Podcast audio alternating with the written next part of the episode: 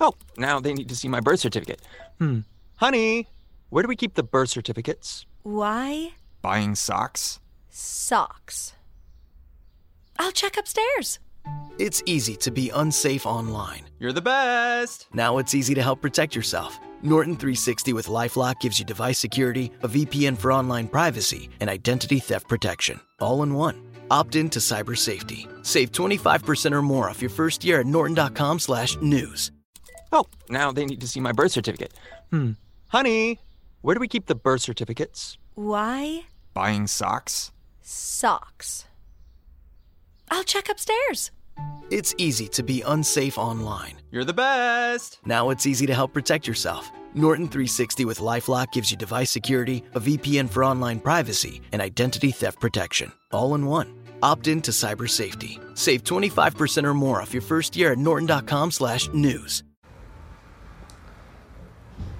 Olá pessoal, sejam muito bem-vindas e muito bem-vindos a mais um Fala Ansiedade. Hoje, dia 23 de fevereiro de 2021, estamos começando o nosso episódio número 99.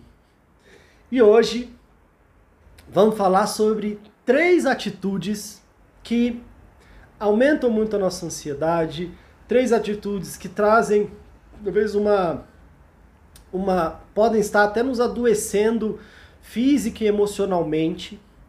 E o grande desafio é que são atitudes muito comuns, são atitudes que às vezes a gente não percebe, a gente fica reproduzindo ali ao longo do nosso dia, e às vezes aquilo vai deixando a gente num estado é, mental, às vezes um estado de um clima de energia não muito favorável.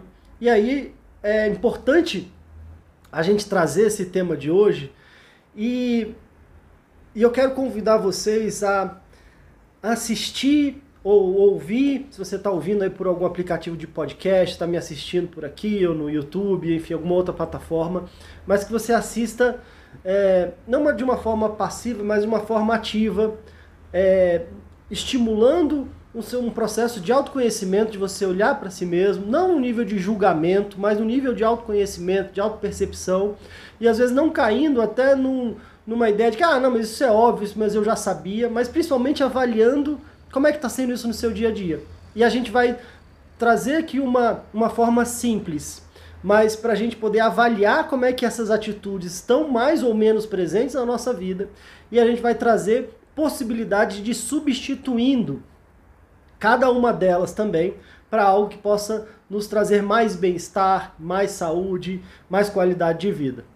Então, enfim, estamos num desafio aí. Tô vendo já o pessoal aqui. Deixa eu dar boa noite para todo mundo aqui rapidinho. Deixa eu fixar também o tema. Quero saber se vocês estão me vendo bem e me ouvindo bem para a gente já começar. Boa noite, Edinalva, tudo jóia? Pati, Suelen, Marcele, ótima noite para você também. É, Oi Wellington, tudo jóia? Quanto tempo? Boa noite, Marcele, Joia, Leda, Graciele, Gracilene, né?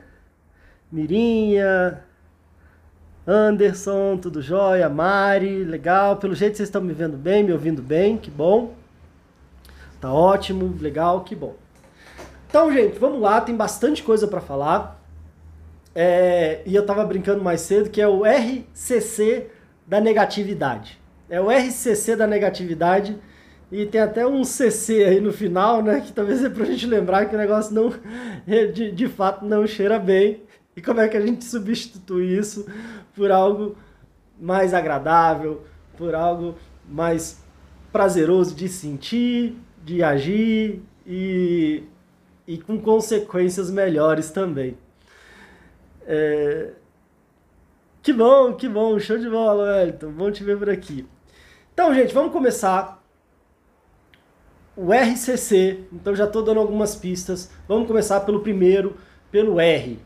E como eu falei, não caio no, no, no, no, perigo de, ah, não, mas isso é bobeira, isso aí eu já sei.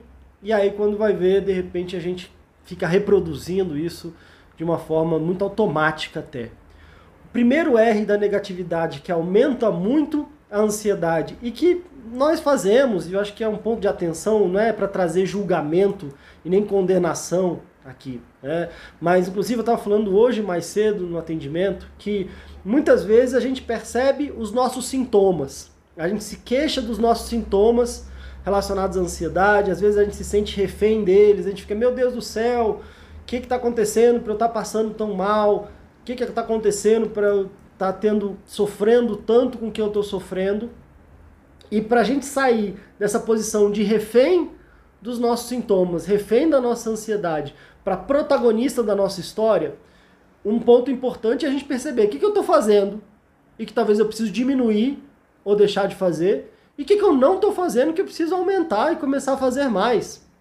E, como eu falo muito, uma das pernas importantes para a gente trabalhar são os nossos hábitos. E aí os hábitos daquilo que eu penso, daquilo que eu falo para mim mesmo, do que eu falo para o mundo ao meu redor, de como é que eu ajo, inclusive na internet, e uma outra perna importante é eu me conhecer mais profundamente em relação à minha história de vida, em relação a questões familiares, em questões traumáticas que eu passei, que eu vivi. Mas as duas coisas são importantes, e por isso que eu falei duas pernas, porque a gente precisa caminhar com as duas pernas. Não adianta eu só querer achar que tudo vem da minha história e dos meus traumas se eu não mudo os meus hábitos. E também não adianta eu só querer fazer um esforço para mudar meus hábitos e às vezes não aprofundar em questões da minha história de vida, em questões mais profundas, às vezes que vem lá da minha infância, da minha adolescência, do meu, da minha cultura familiar, que às vezes tem um peso muito grande, mesmo sem eu perceber. Então a gente precisa fazer as duas coisas, para de fato a gente assumir o protagonismo da nossa vida e entender que a nossa ansiedade, principalmente quando ela está passou de um ponto saudável para nos adoecer, se eu estou tendo crise de ansiedade, a responsabilidade de sair dessa é minha e eu faço isso me conhecendo e mudando certas coisas dentro de mim. E eu tenho essa força, eu tenho esse poder, vocês, vocês têm essa força, têm esse poder, e aí a gente pode aprender e a gente precisa aplicar o que a gente aprende, né? Então vamos lá, quem quiser gostar de anotar, acho que já vale a pena anotar aí. A gente vai fazer um desafio, inclusive, de, de fazer umas notinhas cada um se dar uma nota. Então, se já puder aí pegar um papel, um, um, uma caneta ou anotar em algum lugar, eu acho que já vai ser, vai ser interessante também. Então vamos lá. Primeiro R, duvido aqui quem falar que não faz, é o R de reclamação, de reclamar. Hábitozinho danado. Imagino que ninguém aqui tem esse hábito, né? Acho que só sou eu, né? Ou só as pessoas que eu conheço em outros lugares. Mas imagino que ninguém aqui tem esse hábito, né? Mas é uma atitude, um hábito de reclamar. E o hábito de reclamar é complicado. E eu quero contar até uma historinha aqui para ilustrar o como que o reclamar é complicado, como é a primeira atitude é, que, que pode estar aumentando muito a nossa ansiedade.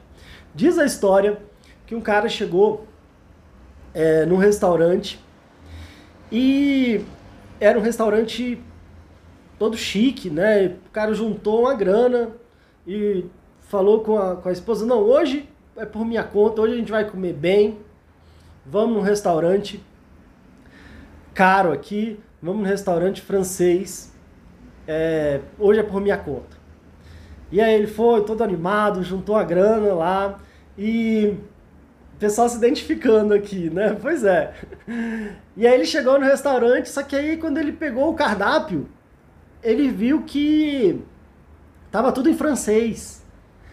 E aí o cardápio tava tudo em francês, ele falou, putz, meu Deus do céu, e agora, o que, que eu peço? Né? E aí ficou com vergonha de falar com o cara e é, tentou ficar tentou fingir costume, né? Falou, pô, se eu vou falar que, eu não, né, que não vem, que eu não sei falar... Que... E aí ele olhou. E aí olhou algumas mesas ao redor, né? E tinha inclusive uma mesa do lado com um prato super bonito assim. Ele, putz, o que será que esse cara tá comendo, né? Cheiroso. Ele olhou lá e aí ele fez uma fez um, um andoleta e tá, quero esse aqui. É, pediu lá e aí chegou. Só que justamente ele pediu, viu o preço lá, era caro. Ele falou: Ah, isso deve ser bom. Aí ele pediu, chegou um prato de escargot. Chegou escargot para os dois, que é aquela aquela lesma, né, que fica dentro do daquela daquela daquele casulinho lá, né? Aí chegou aquelas lesmas e o cara, pô, eu chamei aqui pra gente comer bem. E aí ele viu aquela lesma, a, a mulher também não gostou, e ele viu o cara do lado com um prato maravilhoso que ele dava para sentir o cheiro de lá e ele ficava salivando olhando o prato do, do vizinho e tendo enjoando com o prato dele. E o vizinho foi, comeu tudo. E eles se disfarçaram lá, mas não quiseram, conseguiram comer e pediram para. Não, pode levar, a gente não quer mais. E ele viu o vizinho chegando pro garçom: vem cá, me vê um bis aqui. Me vê bis. Me vê um bis. Aí o. O garçom, não, pois não. Não demorou muito. O garçom foi e voltou com mais um prato bonito, maravilhoso pro vizinho, cheiroso, ainda passou perto dele, ele olhou, aí falou, pô, mas eu já ouvi. Eu ouvi o que ele falou. O nome desse prato é bis. Aí ele chegou, garçom, por favor, me vê um bis. Me vê um bis, por favor, aqui pra gente. E aí ele, bom, agora vai, agora vai, tá tudo certo, tudo bem, a gente já pagou, vamos pagar aquele negócio caro, mas vamos, o importante é que hoje a gente vai comer bem. E aí, pra surpresa dele, veio mais um prato de, de escargot ali, e ele ficou, imagino, muito chateado, e enfim, né? Por que, que eu tô contando essa história aqui? Porque eu quero que você se lembre dessa história. E é óbvio que então pedir bis é pedir mais.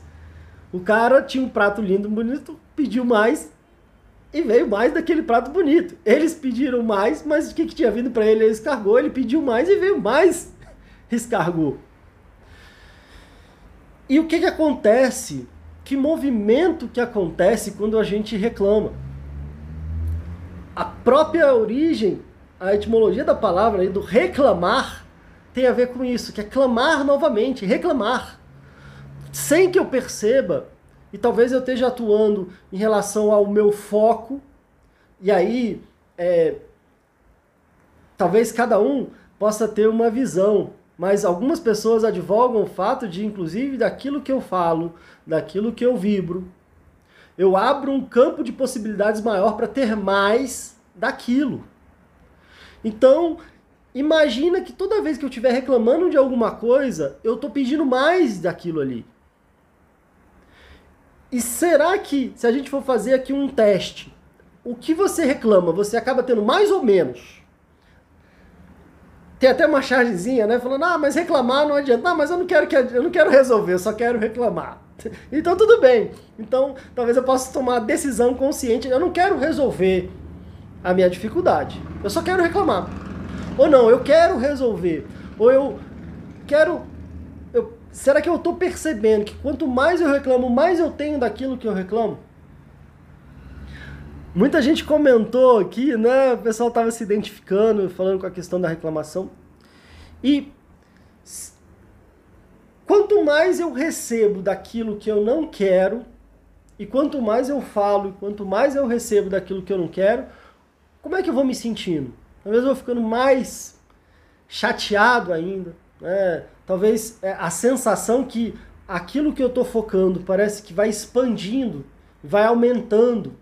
E até o ponto de que às vezes eu não consigo enxergar mais nada ao meu redor a não ser aquele, aquela situação, aquele problema, aquilo que eu tenho me queixado. Né? Então é como se eu colocasse um holofote naquilo que eu não quero e eu apagasse a luz daquilo que eu quero. E para a gente dar continuidade aqui, porque ainda faltam mais dois, eu quero fazer um convite aqui para vocês. E como eu falei, a ideia aqui não é trazer nenhum tipo de julgamento e é uma coisa que acontece muito. Às vezes a gente pode se autoavaliar e perceber. Às vezes, tem, eu estou reclamando demais, estou reclamando de menos, é, isso está sendo inconveniente, às vezes, para mim. Será que isso não acaba sendo inconveniente para as pessoas que estão à minha volta? Como é que é, de repente, é, ter alguém do meu lado que fica reclamando o tempo inteiro? Como é que eu me sinto com isso? Como é que eu, me sinto, talvez, sendo essa pessoa? E aí, é, é uma questão de hábito. Essas atitudes são uma questão de são questões de hábito. E também estava falando até hoje mais cedo, né? Quer dizer, um hábito ele é fácil de reproduzir porque ele tem a força de eu ter feito muitas vezes, quando eu vejo eu já fiz. E o grande desafio é que para eu retirar um hábito, o ideal é que eu substitua por um novo hábito. Então, e para que eu substitua por um novo hábito, eu preciso trazer consciência e perceber que eu estou é, tendo esse, esse, essa atitude, esse comportamento, e um desejo de sair dele, um desejo de, de melhorar. Então eu quero perguntar para vocês aqui, quem tiver a força e a coragem de contribuir com o grupo, pode botar nos comentários. Quem não quiser, não tem problema, anota, mas anota aí. De 1 a 10. Obrigado, Kate, tudo jóia? De 1 a 10, que você fosse se dar uma nota para atualmente, né, o quanto que você tem reclamado. Eu agradeço vocês a sinceridade de vocês de falarem aqui. Estamos juntos para fazer essas mudanças. Porque, sem perceber, os nossos hábitos estão construindo os resultados que a gente está tendo emocionalmente, na nossa saúde. Né? Então, de 1 a 10, como é que está o seu nível de reclamação? 10 para. reclamo pra caramba, 1 ou 0, não reclamo de nada. De 1 a 10, como está o seu nível de reclamação? Se você quiser ir colocando aqui, com certeza vai ajudar, inclusive as pessoas a não se sentirem sozinhas, de falar, ah, só eu sou o reclamão aqui, ninguém reclama. 9.999, legal, a sinceridade, 10, 10. Vamos trabalhar isso então, hein? é, 7, 5, 10, 10, legal. E agora eu quero propor uma, um exercício que pode ajudar nesses três hábitos, na da reclamação também, e que pode ajudar para a nossa vida. Esse vale a pena anotar também, gente. Qual, eu ouvi, eu gosto, é importante falar, né, trazer as pessoas, eu ouvi isso do Érico Rocha, eu ouvi isso do Vitor Damasio, mas eu lembro que eles citaram uma outra pessoa que eles tinham ouvido de outra pessoa também, que eu não lembro quem. Mas é uma estratégia que, putz, ajuda pra caramba, que é topou, vigia. Topou, vigia. Por que que acontece? Quantas vezes a gente faz alguma coisa, topou, porque assim, deu uma topada, vigia. Porque quantas vezes a gente dá uma topada e depois a gente fica se sentindo tão mal porque topou, e às vezes a gente fica se criticando, e às vezes a gente se julgando, e fica se sentindo a pior pessoa do mundo, e isso também não está ajudando. Porque às vezes é, é, é, acontece uma situação e às vezes a gente fica com tanta raiva de ter feito, ou de ter falado, ou, ou se sentindo mal, e aí às vezes isso vai se sobrepondo e a gente vai ficando cada vez pior. Então a ideia aqui não é ficar apontando, como se fosse apontando defeito, para vocês ficarem se sentindo pior. Pelo contrário, a gente está aqui para a gente se sentir melhor. Então, é, só falando da mãe, dois, três, dez, pois é. Então vamos lá. Qual que é esse topô vigia? A gente vai fazer isso. Quando eu perceber, pô, reclamei de novo. Então, topei. Vou vigiar. E aí eu vou propor uma atitude para cada uma das três. Começando com reclamar. Então, em vez do R, vamos substituir pelo A. Pelo A de agradecer. Se eu, como é que a gente está dizendo que às vezes aquilo que eu estou reclamando, eu estou focando e aquilo aumenta. Quando eu agradeço, quando eu me sinto grato, a gente fala do exercício da gratidão. É, a gratidão é algo muito importante, a gente falou em diferentes lives, em diferentes episódios. Meu pai estava aqui, a gente falou no nosso é, Construindo a Paz Interior, enfim, você vai ver muito sobre isso. Mas o principal é sentir e quando eu agradeço, eu agradeço por alguma coisa, eu estou focando na, em algo de positivo e eu tendo a expandir aquilo ali. Então, será que, olha o desafio aqui, será que toda vez que eu topar e perceber que eu reclamei, eu consigo. Tá, topei, reclamei, beleza. Tudo bem, não é o fim do mundo, não. Acontece, provavelmente vai acontecer de novo. Mas será que eu consigo incluir agora uma, um agradecimento? Do porquê que eu me sinto grato, me senti grato? E quero fazer de novo uma pergunta para vocês. Obrigado por vocês terem comentado aqui. Tamo juntos, viu? Obrigado mesmo. A gente vai fazendo isso aqui juntos. De 1 a 10, como é que anda o seu hábito, a sua atitude de agradecer, de se sentir grato? De 1 a 10, como é que tá essa, é, no dia, no dia a dia, como é que eu me sinto grato? Tem alguma forma de eu me sentir grato?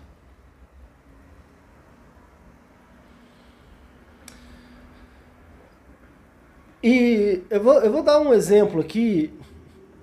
Eu não tinha nem comentado sobre isso ainda, mas enfim, agora que a gente está bem, tudo bem, a gente conseguiu pegar aqui em casa e a gente pegou.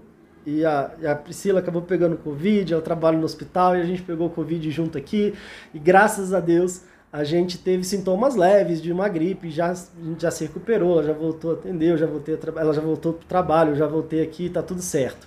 Mas na hora que a gente está mal, é, os sintomas foram mais de gripe, assim, uma gripe, dor no corpo, umas coisas ruins, assim, mas é, leves em comparação a quantas pessoas estão sofrendo, infelizmente até morrendo.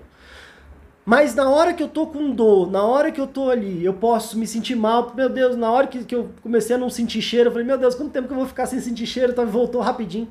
Mas no mesmo, na mesma situação que eu posso reclamar, poxa, que ruim que eu tô sentindo isso, Será que da mesma situação eu não posso me sentir grato? Nossa, que bom que a gente está bem, que bom que os sintomas estão leves comparados a, a, a, tanta gente sofrendo, que bom que talvez a gente ficou isolado, não passou para a gente é, e poderia ter passado para outros familiares, para pessoas idosas, que bom que a gente conseguiu ficar bem, que bom é, que a gente está assistido, que bom que a gente tem a possibilidade de poder ficar em casa e de pedir comida, de, enfim, de ficar em segurança. Então, às vezes, mesmo uma situação ruim, se eu me exercitar, não consigo ter alguma coisa para agradecer. Às vezes, de repente, eu tenho uma dor de dente horrível, eu vou lá no dentista e tô com a dor de dente. E aí eu posso reclamar porque meu dente está doendo, eu posso reclamar porque eu vou fazer alguma coisa no dentista, eu vou reclamar porque eu tenho que pagar o dentista. Ou será que eu não posso agradecer que existe um profissional que dedica a vida dele a auxiliar nessa dor que eu tô tendo, eu tô aqui, ele vai resolver. E que bom que eu, que eu posso estar aqui, que bom que, eu, que existe esse profissional, que bom que de repente, de alguma forma, eu tenho esse dinheiro para pagar aqui e que vai resolver o problema. Então, é, eu, tô, eu, não estou querendo me colocar como, como exemplo de nada a ser seguido, mas porque foi o primeiro exemplo que me veio aqui. Mas não necessariamente a gente, é, a nossa vida tem que estar perfeita para a gente agradecer, mas às vezes é uma questão de hábito. E aí, quando a gente traz o topô, vigia, quem, quem, quem topa, topou, vigia, na hora que eu reclamar de alguma coisa, eu posso encontrar um jeito de o que, que eu tenho para agradecer e talvez, inclusive, até a ver com isso. O pessoal falando, minha mãe me reclama demais, né? Eu reclamo da minha mãe que reclama muito, né? Bom, mas quem é que eu posso agradecer por talvez ter a minha mãe na minha vida? Aqui o, Wellington falando, aquela louça suja, é, se está sujo, eu agradeço por ter o alimento. Ótimo, Wellington. É exatamente isso, né? A gente treinar o nosso olhar para topou, vigia, reclamou, e aí como é que a gente pode trazer um agradecimento, incluir um agradecimento ali em cima.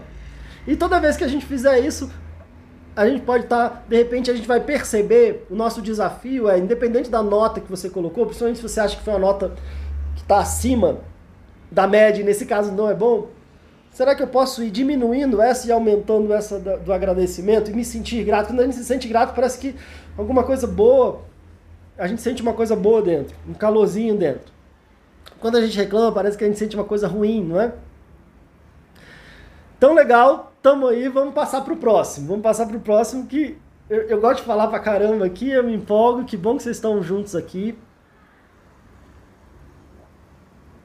Isso aí, topou vigiar, legal. Muito bom.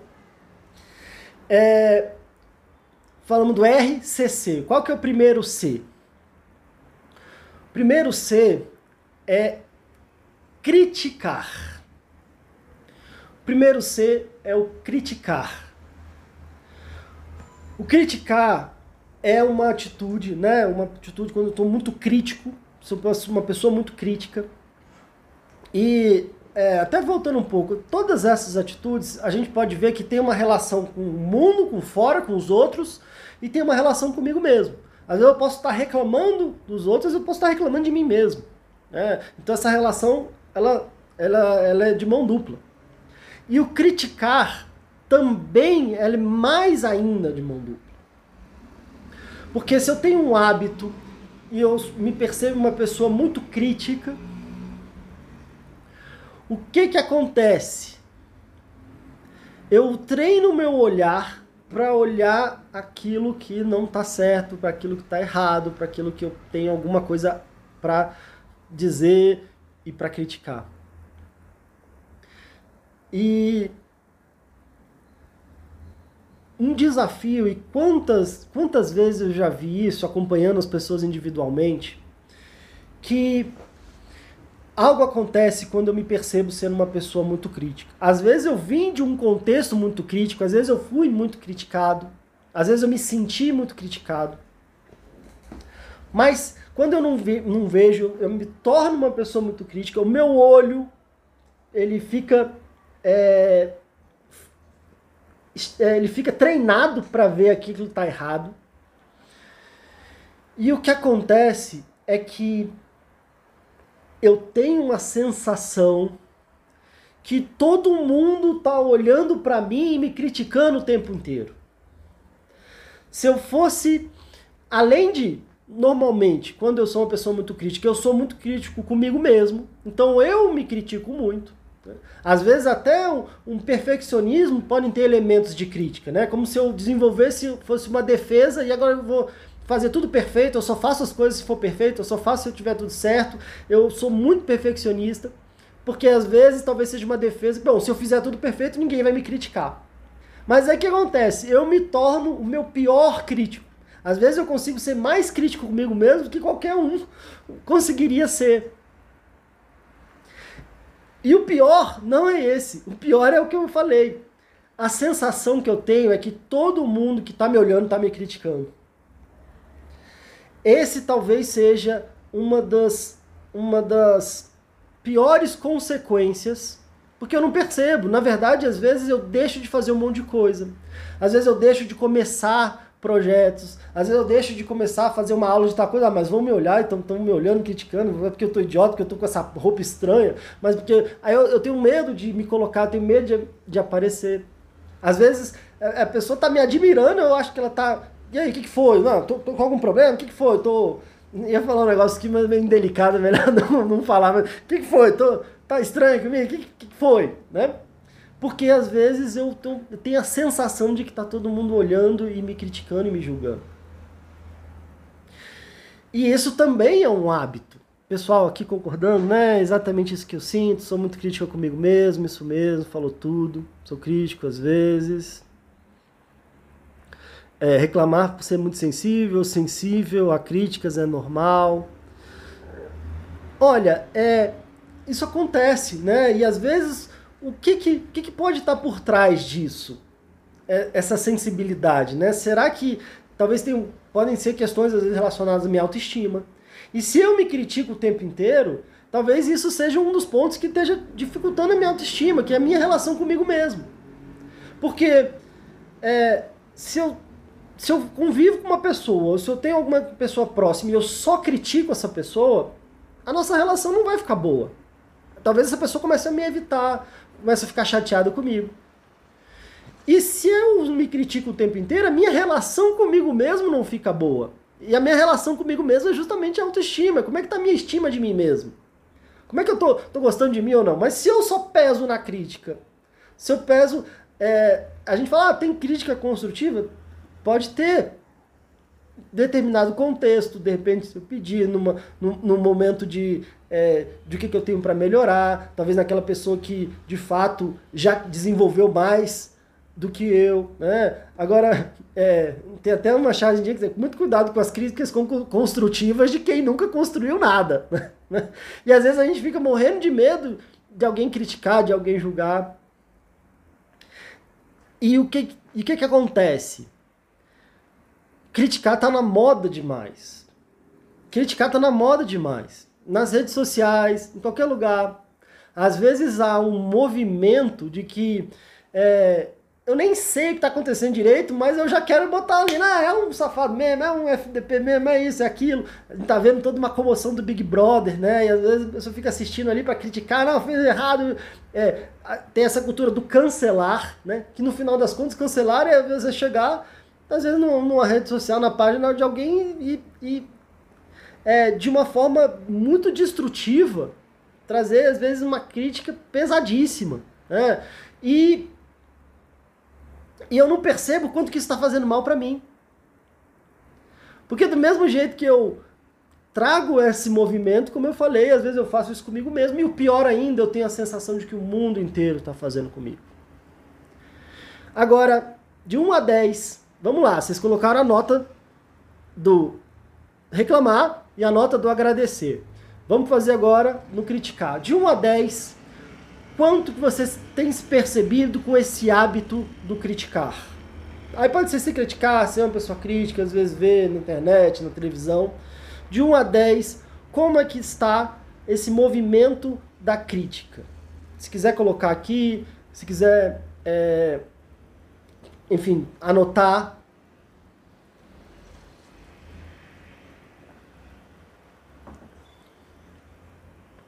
E a gente tem um antídoto para crítica também, então fiquem tranquilos, vamos ficar tranquilos. Vamos lá, 10, 9, 10, 8, 6. Tem saída. Bom que tem saída. A gente já teve esse movimento. E a saída é pelo, pelo esforço.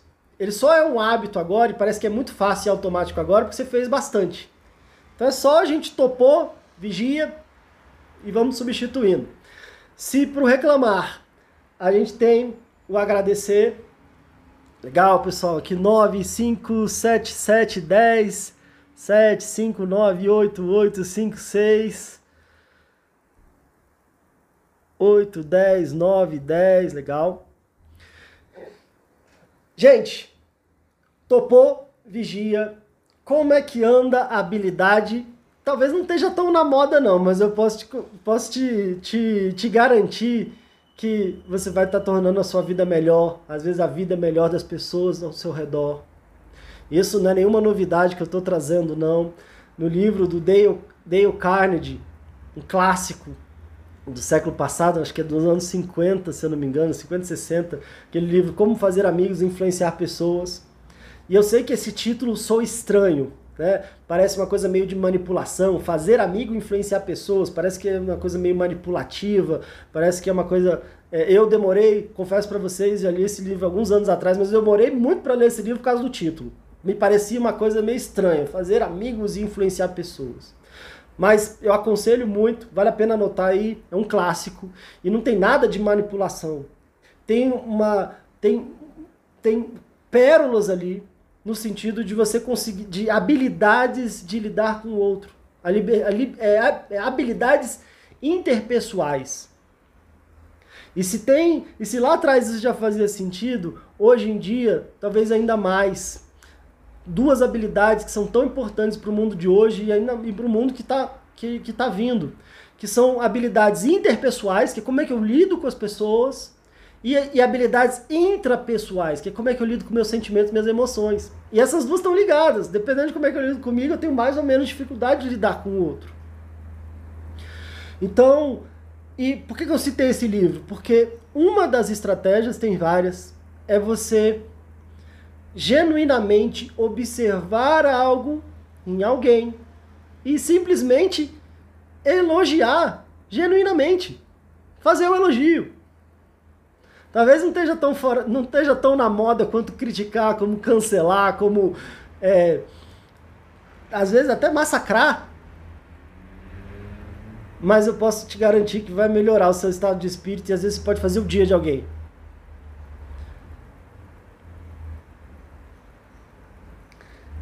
E você já tentou se elogiar? Às vezes a gente é tão crítico que parece que eu tô, parece que é ridículo eu me elogiar. Agora, se criticar, sai fácil, né? Então, quero perguntar para vocês aqui, de 1 a 10, como é que tá o seu hábito de elogiar? O que, que você já... Você, você, você, a gente vai pensar, ah, já, hoje eu já devo ter reclamado, alguma coisa eu devo ter reclamado, provavelmente eu critiquei alguma coisa hoje, mas eu já agradeci hoje, eu já elogiei alguma coisa, elogiei alguém, elogiei alguma coisa que alguém fez, achei bonito alguma coisa, admirei, reconheci, validei.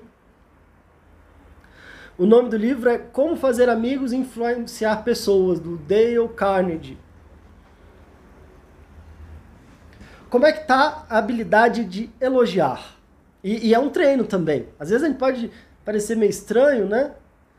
Mas o que, que você teria para elogiar? O que, que você teria para elogiar, inclusive para você mesmo? talvez diante do espelho, a gente olha pro espelho e fala, não, mas eu tô muito buchuchudo, mas minha orelha é mais torta, essa orelha é mais torta, meu cabelo tá meio estranho, mas não sei o que, tem que fazer a barba. Agora olhar no espelho pô, que legal, até que né, até, né, né, se joga fora, que legal, que bacana isso, que legal essa sua atitude, é, que bacana a sua, é, a, a, sua força. Que legal, de repente, a minha, minha capacidade de superação, quanta coisa que eu tô é, vivenciando, quantas coisas que eu tô lidando e ao mesmo tempo eu permaneço de alguma forma firme aqui, eu acordo no dia seguinte, minha capacidade de superação. O que, que eu teria para me elogiar? O que, que eu teria para elogiar alguém? E como é que eu posso ir exercitando isso?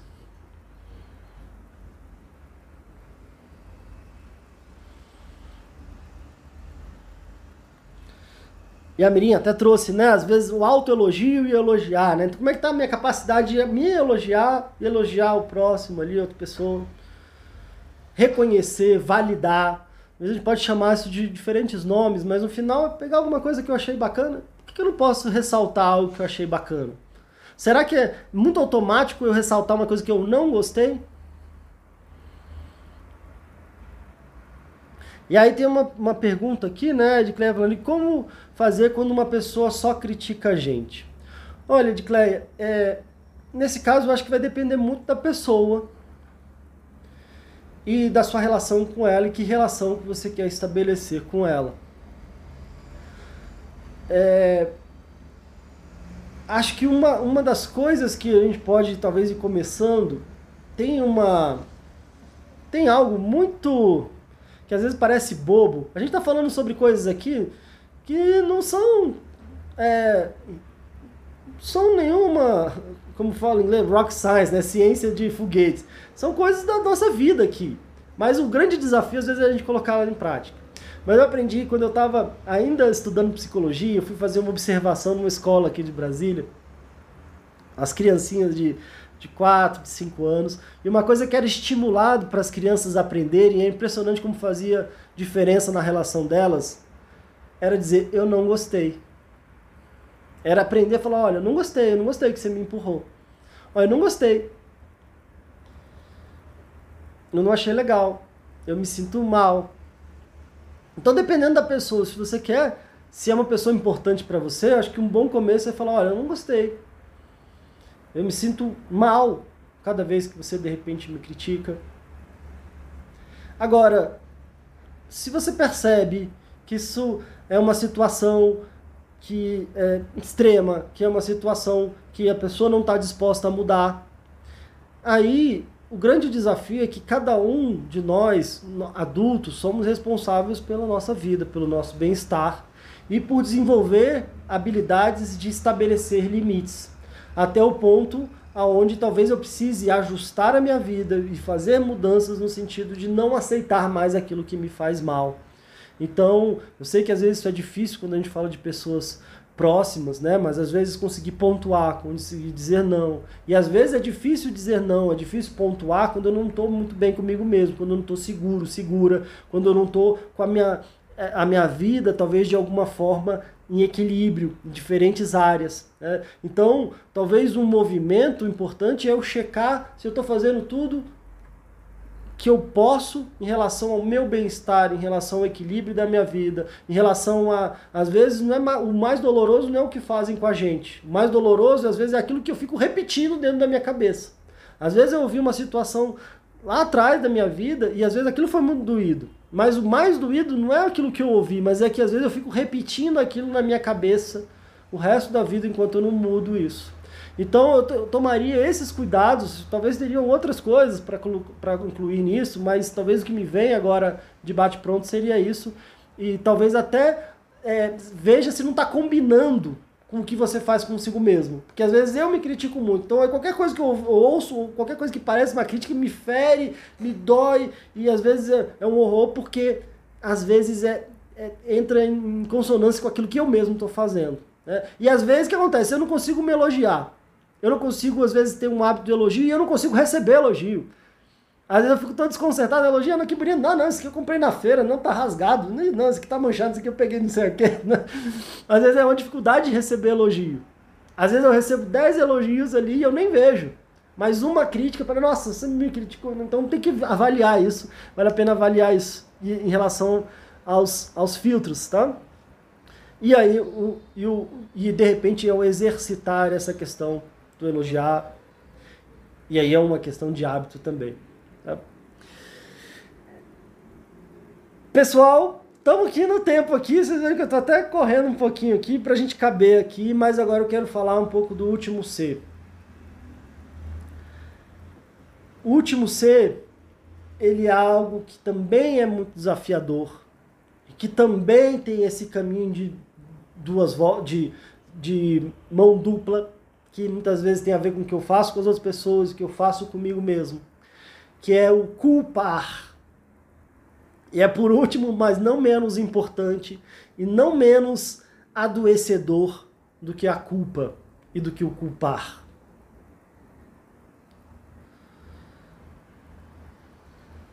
É... O não, né? Ele está falando que o não, precisamos entender que faz parte, evita muitas coisas posteriores. Aprendi isso com você há um tempo atrás. Que bom, Elton, legal. Que bom, que legal. Esse é um desafio, né? Às vezes essa questão de estabelecer limites, dizer não, é um exercício, mas que às vezes é importante não dizer não para o outro, mas às vezes eu preciso dizer sim para mim, né? E às vezes trazer esse olhar para mim. É, muitas vezes eu não consigo dizer não, eu fico até mais chateado comigo do que com o outro, e às vezes aí depois eu cobro do outro, porque eu talvez não consegui estabelecer esse limite, e é um desafio, né? Mas legal, Wellington, que bom que você está trazendo isso. Mas o culpar é um bichinho danado. A culpa é um bichinho danado. E não é à toa que esse tema já veio algumas vezes aqui no nosso Fala Ansiedade. Hoje a gente está aí no episódio 99, né? Inclusive na semana que vem, no dia 2 de março, a gente vai ter o nosso episódio número 100, com algo muito especial. Já estou cantando essa pedra aqui, então estou organizando algo bem especial mesmo para a gente celebrar 100 episódios. Fico muito feliz de estar compartilhando com vocês essa, essa jornada, essa caminhada. E o tema da culpa já se repetiu bastante, algumas vezes já aqui no nosso episódio, não à toa, porque algo desafiador que a culpa traz é uma é como se fosse uma areia movediça. E, e numa areia movediça, o que acontece, né? Parece que ela vai me paralisando e quanto mais eu mexo, mais eu vou afundando. E às vezes é o que acontece com a culpa. Se a gente não cuida, a gente vai se paralisando e vai se afundando na culpa e vai se adoecendo muito. E assim como a gente falou do reclamar, a gente falou da crítica, que, ah, Pedro, mas o que isso tem a ver com ansiedade? Isso vai me colocando num estado de, de alerta, um estado de insatisfação, um estado de dor, um estado de que algo ruim vai acontecer. E aí, naturalmente, isso vai alimentando os meus sintomas. Então, putz, tá tudo ruim, tá ruim mesmo, e, então, e vai expandindo os meus sintomas.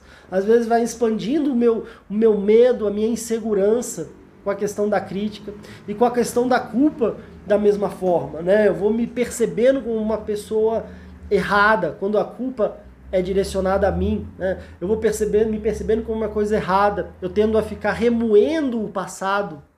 O que acontece com a culpa? Quando eu me culpo, eu é, me paralisa, tendo a ficar olhando para trás e é, e remoendo aquilo ali e sofrendo. Então a culpa tende a me paralisar e às vezes até a aumentar ainda mais a dificuldade. Às vezes eu me sinto culpado, eu vou me sentindo diminuído.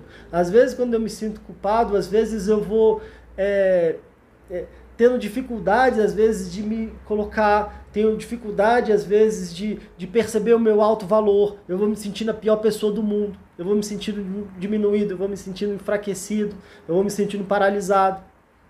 E às vezes enfraquecido, paralisado, eu não consigo nem mudar, eu não consigo nem fazer coisas diferentes.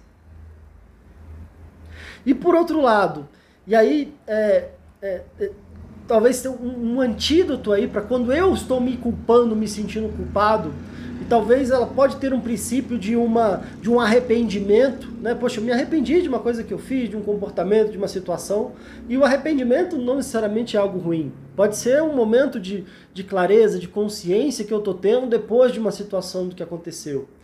Mas então, é, pode ter um início positivo, contanto que eu não me deixe afundar na culpa. E aí, algo que ajuda bastante é, é é porque eu estou na dúvida se eu falo agora ou se eu falo quando a gente culpa o outro. Mas eu vou falar agora porque na verdade são, são dois, atitudes muito semelhantes, que é o exercício da responsabilidade. Se eu estou me culpando muito, vamos aqui primeiro. Em relação a se culpar, de um a, a Mirinha deu um toque legal até, né? Que é o auto-elogiar e elogiar o outro. Então agora vamos aqui, não se autoculpar, se sentir culpado. De 1 a 10, quanto você tem se culpado e se sentindo culpado? Essa atitude de, de se sentir culpado ou culpada, de se culpar. De 1 a 10, anota, se você quiser comentar aí,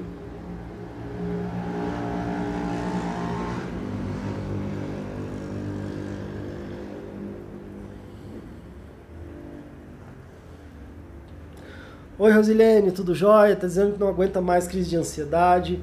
É muito complicado mesmo, Rosilene. Tudo que eu estou falando aqui hoje tá por, pode estar por trás das crises de ansiedade. Algo importante que nos ajuda a sair dessa situação é perceber que eu, é, às vezes, estou fazendo um monte de coisa que está aumentando a minha ansiedade a chegar num ponto de ter crise. E às vezes tem a ver com minhas atitudes, meus hábitos, aquilo que eu estou fazendo demais, aquilo que eu estou deixando de fazer.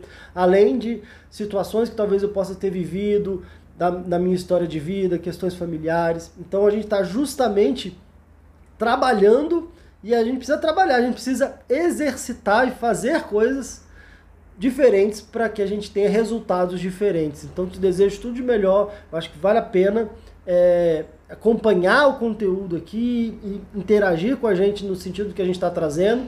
E já quero, por você e para o pessoal que está aqui, antecipar o tema da semana que vem do nosso episódio número 100, que é justamente como dar um chega nas crises de ansiedade. Então fica atento aqui, se você tem interesse em dar um chega nas crises de ansiedade, continue acompanhando aqui o final da nossa live, continue acompanhando o conteúdo aqui e não perca, semana que vem, na próxima terça-feira, às 9 da noite, como dar um chega nas crises de ansiedade. No episódio número 100 a gente vai fazer uma coisa especial, tá? Vamos lá, se sentir culpado, e culpar. Às vezes eu estou me sentindo culpado, às vezes eu me culpo muito. E às vezes o meu movimento é de culpar o outro. É de colocar a culpa em algo ou em alguém. E quando eu vou tendo essa atitude e vou colocando isso como um hábito, isso tende a me enfraquecer muito também. Eu, sem perceber, quando eu culpo o outro, eu vou me colocando numa posição de refém das circunstâncias. Eu vou é, apagando a minha capacidade de agir. Eu vou entrando numa posição de vítima, de refém e aí eu vou acreditando que eu não tenho o que fazer porque a culpa não é minha. A culpa é do outro. Como diz o a culpa é minha, eu coloco em quem eu quiser, né? E essa é algo complicado. Esse é algo complicado. Tanto quando eu me culpo, e aí, como eu falei, as consequências, eu vou me sentindo a pior pessoa do mundo. E quando eu culpo os outros, quando eu culpo as circunstâncias, quando eu culpo as situações, eu vou me adoecendo muito também. E às vezes não só eu vou tendo dificuldades, minhas dificuldades vão aumentando, como eu vou perdendo a minha força de sair delas. E às vezes a gente sem perceber está fazendo isso com a nossa própria ansiedade, com a nossa própria crise de ansiedade, com os nossos próprios sintomas. E aí eu fico num ciclo de sem força, um ciclo de refém, de impotência. Talvez tanto quanto eu me culpe ou culpo o outro, a consequência é uma grande sensação de impotência ao ponto de que eu fico paralisado. E aí, se eu perceber, poxa, mas eu não estou fazendo, não, eu não consigo nem fazer. É como se eu fosse me paralisando, é um hábito que vai me paralisando. E aí é claro que se está me paralisando, já fica meio claro o quanto que isso pode ser destrutivo, o quanto que isso não só afeta para aumentar o meu problema, como afeta para eu não conseguir sair dele.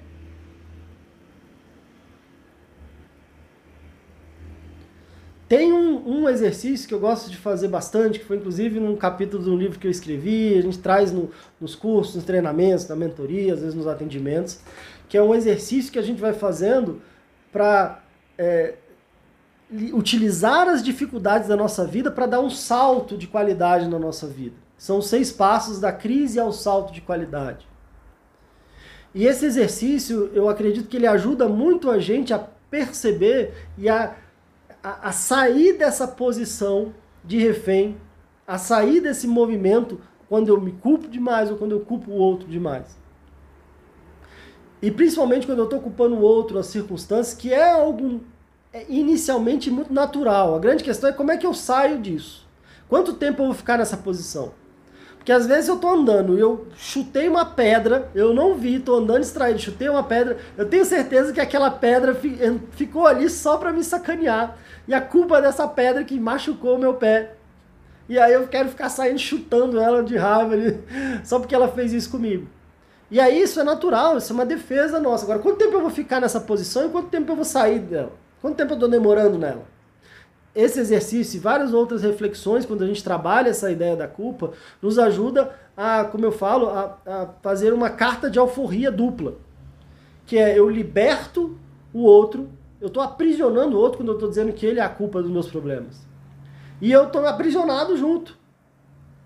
Então, quando eu trabalho essa ideia da culpa, eu liberto esse outro de dizer que ele ou aquela circunstância é culpado dos meus problemas e eu me liberto dessa sensação de refém.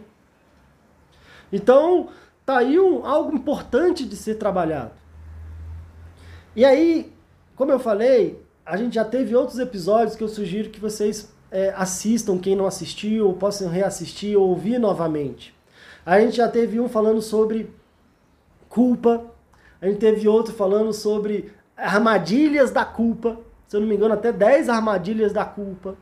Então a gente já aprofundou bastante nesse tema. E a gente já falou sobre a questão do perdão, do perdoar. A gente já falou, teve um outro episódio que falou: per perdoar é igual a perder mais doar. Então, como a gente já falou mais sobre isso, já estamos chegando no nosso horário, eu quero falar duas coisas rápidas aqui. Quando eu estou me culpando demais, uma estratégia é transformar a minha culpa, ou reciclar a minha culpa num movimento de responsabilidade. Porque, como eu falei, a culpa me paralisa, me faz olhar para trás. E quando eu vou substituindo por um movimento de responsabilidade, a responsabilidade não é só trocar o nome, mas trocar a atitude. É eu tendo a olhar para frente e não olhar para trás e ela tende a me mobilizar. E uma frase que pode acompanhar, e de repente, se você tem se sentido muito culpado ou culpado, tem se culpado muito, uma frase que pode ajudar nessa reciclagem, nessa transformação é: tá, independente do que aconteceu, o que, que é possível se fazer agora? Então, independente do que aconteceu, o que, que é possível se fazer agora? Às vezes eu estou muito culpado, talvez eu não tenha tempo, de ficar com os meus filhos, eu estou muito culpado disso, daquilo, e às vezes eu vou me remoendo, e daqui a pouco eu vou criando outras dificuldades ali. E se eu pensar, tá, tá, independente do que aconteceu agora, independente do que aconteceu, o que, que é possível fazer agora? Será que eu consigo ajustar um horário no almoço? Será que eu consigo ligar? Será que eu consigo fazer? Então, o que, que é possível fazer agora? E aí eu vou estimulando uma atitude de, de responsabilidade. E quando eu estou culpando o outro, a questão da responsabilidade também é importante. Um movimento de autorresponsabilização.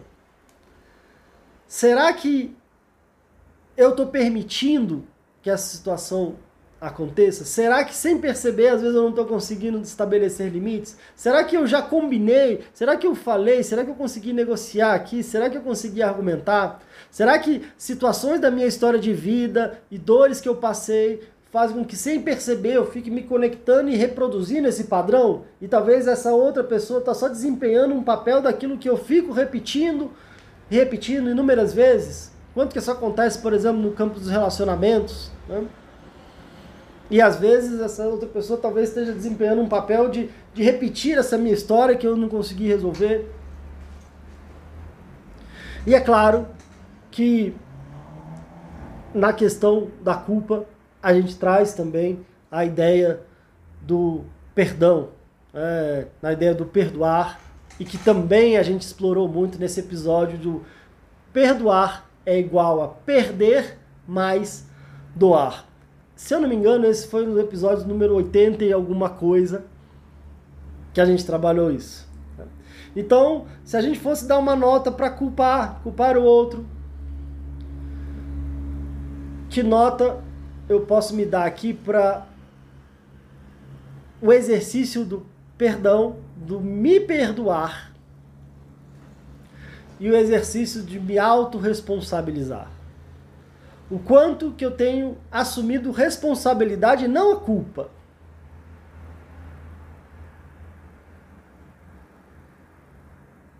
E não a culpa para me colocar ainda para baixo. Fique à vontade, Rosilene, tudo de melhor para você. Não deixe de buscar uma ajuda, talvez no seu caso, é, talvez você já esteja precisando de um acompanhamento mais individualizado, há esperança, há caminhos. Se está difícil para você acompanhar aqui a live, não deixe de buscar uma ajuda, não deixe de buscar um acompanhamento. E se você já tiver um pouco melhor, semana que vem, não perca, a gente vai, o nosso episódio número 100 é justamente como dar um chega nas crises de ansiedade. Tudo de melhor para você. Como é que está a minha autorresponsabilização? Como é que está o meu auto-perdão? Como é que está a minha capacidade de perdoar? E talvez eu possa ter também um topô vigia. Às vezes tem um dia que eu estou me sentindo mal, que eu estou me sentindo a pior pessoa do mundo, que às vezes eu estou me sentindo refém, que eu estou me sentindo paralisado, porque se não fosse esse Covid, se não fosse, sei lá, questões políticas, questões familiares, se não fosse tal e tal pessoa, se não fosse tal e tal circunstância, se não fosse meu trabalho, meu chefe, meu companheiro, minha companheira, minha, meu pai, minha mãe, meus filhos, é um movimento natural, às vezes, e, e primeiro. Mas talvez se eu tenho esse exercício de um topô vigia, será que eu posso trazer para mim esse movimento de, tá, dependente do que aconteceu, o que, que é possível fazer agora? E talvez eu consiga, nessa lógica do perder e doar, exercitar um perdão comigo mesmo, exercitar um perdão com alguém que talvez eu tenha percebido que talvez fez alguma coisa comigo. E seguir em frente. Gente, já passamos aqui um pouco do horário, mas é, a gente falou do RCC, então para o R a gente tem o A de agradecer, para o primeiro C do criticar a gente tem o E, o e de elogiar, e tem o RP. Então, AR, para o antídoto do, do RCC da negatividade, a gente pode ter o AERP da positividade, do bem-estar, da saúde. AERP para o RCC. Fez sentido para vocês? Valeu! Eu estou bem empolgado realmente com essa questão dos números, estou contando mesmo, a gente está fechando aqui o episódio número 99. Quero agradecer a participação de vocês, o pessoal que está acompanhando aqui ao vivo pelo Instagram. Se você não está acompanhando pelo Instagram, meu Instagram é Pedro Costa, underline, fala ansiedade. Vem participar com a gente, quero agradecer demais aqui, vocês ajudaram a construir, quero ajudar, agradecer a, a sinceridade de vocês, a abertura de vocês de comentar essas questões. De verdade, espero ter contribuído. A gente está movimentando algumas coisas bem interessantes aí. Eu já fui divulgando aqui no meu stories a mentoria, fui divulgando algumas coisas aí. A gente vai falar ainda mais sobre isso na semana que vem. Como eu falei, o episódio número 100 é, vai sim ter a ver com a minha mentoria, mas de qualquer jeito o conteúdo, a ideia é entregar o máximo de conteúdo de valor na temática de como dar um chega nas crises de ansiedade. Gente, é isso. Beijão para vocês. Tudo de melhor. Boa, legal, legal. Obrigado, obrigado. Tudo de melhor para vocês. Beijão e até a próxima. Oh, now they need to see my birth certificate. Hmm. Honey, where do we keep the birth certificates? Why Buying socks? socks? I'll check upstairs. It's easy to be unsafe online. You're the best. Now it's easy to help protect yourself. Norton 360 with Lifelock gives you device security, a VPN for online privacy, and identity theft protection, all in one. Opt in to cyber safety. Save 25% or more off your first year at norton.com/news. Experience gorgeous, lasting, high quality hair color with Madison Reed. Find your perfect shade at madison reed.com and get 10% off plus free shipping on your first color kit. Use code RADIO10.